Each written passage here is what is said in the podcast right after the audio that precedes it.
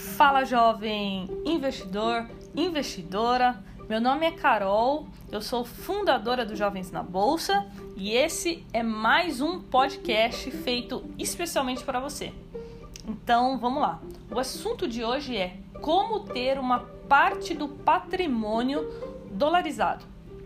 Eu postei no meu Instagram alguns dias atrás. Inclusive, se você não me segue, você está perdendo muito conteúdo. Eu vou deixar aqui o meu arroba, que é carolfrs. E lá eu postei a minha carteira de investimentos. E aí surgiu diversas dúvidas, porque eu tenho uma parte da minha carteira em dólar. Então, eu é, quem me acompanha sabe, eu sempre estou falando que é muito importante ter uma parte do capital dolarizado então surgiu diversas dúvidas. Por isso eu estou gravando esse podcast para explicar as cinco formas de se investir no exterior, tá bom? Então vamos lá. A primeira forma são os fundos cambiais. Então é muito conhecido os fundos cambiais para fazer um hedge na carteira. O que, que é um hedge? É uma como se fosse uma trava. Então os fundos cambiais eles têm que investir no mínimo 80% é, em ativos relacionados àquele fundo. Então, se for um fundo cambial de dólar, ele precisa investir no mínimo 80% em dólar. E como funciona? É, o dólar nos últimos meses subiu muito, vocês devem estar acompanhando. Então, se você tivesse um fundo cambial de dólar na sua carteira, o seu fundo também teria se valorizado, ou seja, o seu dinheiro ali também teria se valorizado. Então, é uma opção para quem tem um perfil conservador, tá? Ter uma pequena parte ali, pelo menos, em um fundo cambial. A segunda opção são as BDRs, que significa Brazilian Depositary Receipts. É uma forma de investir em empresas estrangeiras que são negociadas na B3. B3, para quem não sabe, é a bolsa aqui né, de São Paulo. Então você consegue comprar empresas estrangeiras, por exemplo, Apple, através de uma BDR, porque uma BDR é negociada na bolsa aqui. Então você não vai estar tá comprando diretamente ações da Apple, mas você vai estar tá comprando uma BDR que compra ações da Apple. Muito simples, né? O único problema é que a maioria das BDRs aqui no Brasil são para investidores qualificados, ou seja, investidores que possuem acima de um milhão em patrimônio. Então, esse é um grande problema. Então, por isso eu separei mais três formas aqui e a próxima é fundos, é, fundo de ações, porém um fundo de ações que investe né, em ações americanas. Então, a gente tem os fundos de ações aqui no Brasil, porém poucas pessoas sabem que a gente também pode investir em fundos é, que, que investem em, em estoques americanos. E como que funciona? Esse fundo ele tem que comprar no mínimo 67% em BDRs americanos. Então esse fundo compra BDRs, tá? E no caso de um fundo que eu separei aqui para vocês é, conhecerem, ele não, ele não é para investidor qualificado, tá? Então pode ser uma ótima opção para vocês. Lembrando que não é uma recomendação de compra, tá bom? Vocês precisam analisar muito bem, muito bem, ver se é o perfil de vocês ter esse investimento na carteira. E o nome dele é Westner Asset FIA BDR. E o valor mínimo é 5K, ou seja, 5 mil reais o aporte inicial mínimo e você encontra ele é, na XP. Não sei se tem em outras corretoras, tá bom? Pode ser que sim, pode ser que não. Eu já vi na XP, eu tenho certeza que tem. Então também é uma opção. Porém, pessoal, essa opção da BDR e do e do fundo de ações já são um pouco mais arriscadas. Na verdade, bem mais arriscadas, porque você além de estar é, dolarizando ali o seu capital, você também vai estar investindo em ações. E vocês sabem que ações é um investimento de alto risco, certo? É claro que para quem investe em ações no longo prazo, o risco se torna muito menor e tudo mais. Mas não deixa de ter um risco, então é bom se atentar a isso.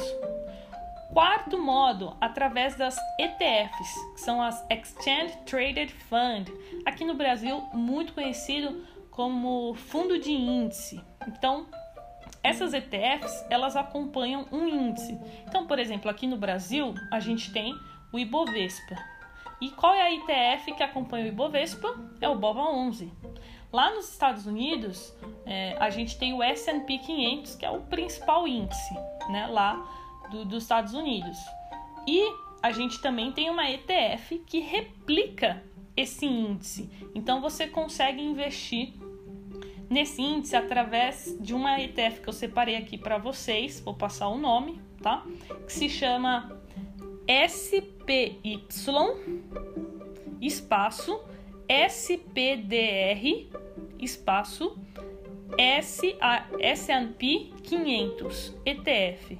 Sei que é um pouquinho chato, é, mas é isso. Então, esse, essa ETF, ela replica o S&P 500 e é a maior ETF do mundo, tá? E, inclusive, vocês já devem ter ouvido falar do Warren Buffett, porque eu sempre falo sobre ele. Ele tem essa ETF. O Warren Buffett investe em ETFs. Então, também é uma opção aí para vocês. Aí vocês vão falar assim: "Ah, Carol, mas como que eu invisto nessa ETF?"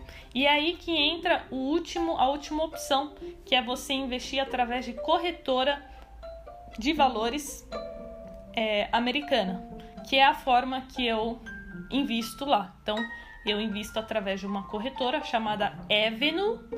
É uma corretora super confiável, é um brasileiro, é um fundador inclusive, e é, já vou deixar aqui para não esquecer. Se vocês quiserem ganhar 10 corretagens grátis, é só me chamar lá no Instagram e pedir, Carol, eu vim do podcast e quero 10 corretagens grátis, porque eu tenho o link, tá bom? Aí eu envio para vocês e quando vocês abrirem conta na Eveno, vocês já ganham as 10 corretagens. Mas voltando aqui, é, você abrindo uma conta lá, você consegue comprar ETFs ou ações. Eu, no meu caso, invisto em ações, que é o que eu vou explicar agora, o quinto modo. Então, eu consigo comprar ações fracionadas. Vou explicar o que é. Quando você compra uma fração de uma ação. Aqui no Brasil, não é possível fazer isso. Aqui você não consegue comprar uma fração, você tem que comprar no mínimo uma.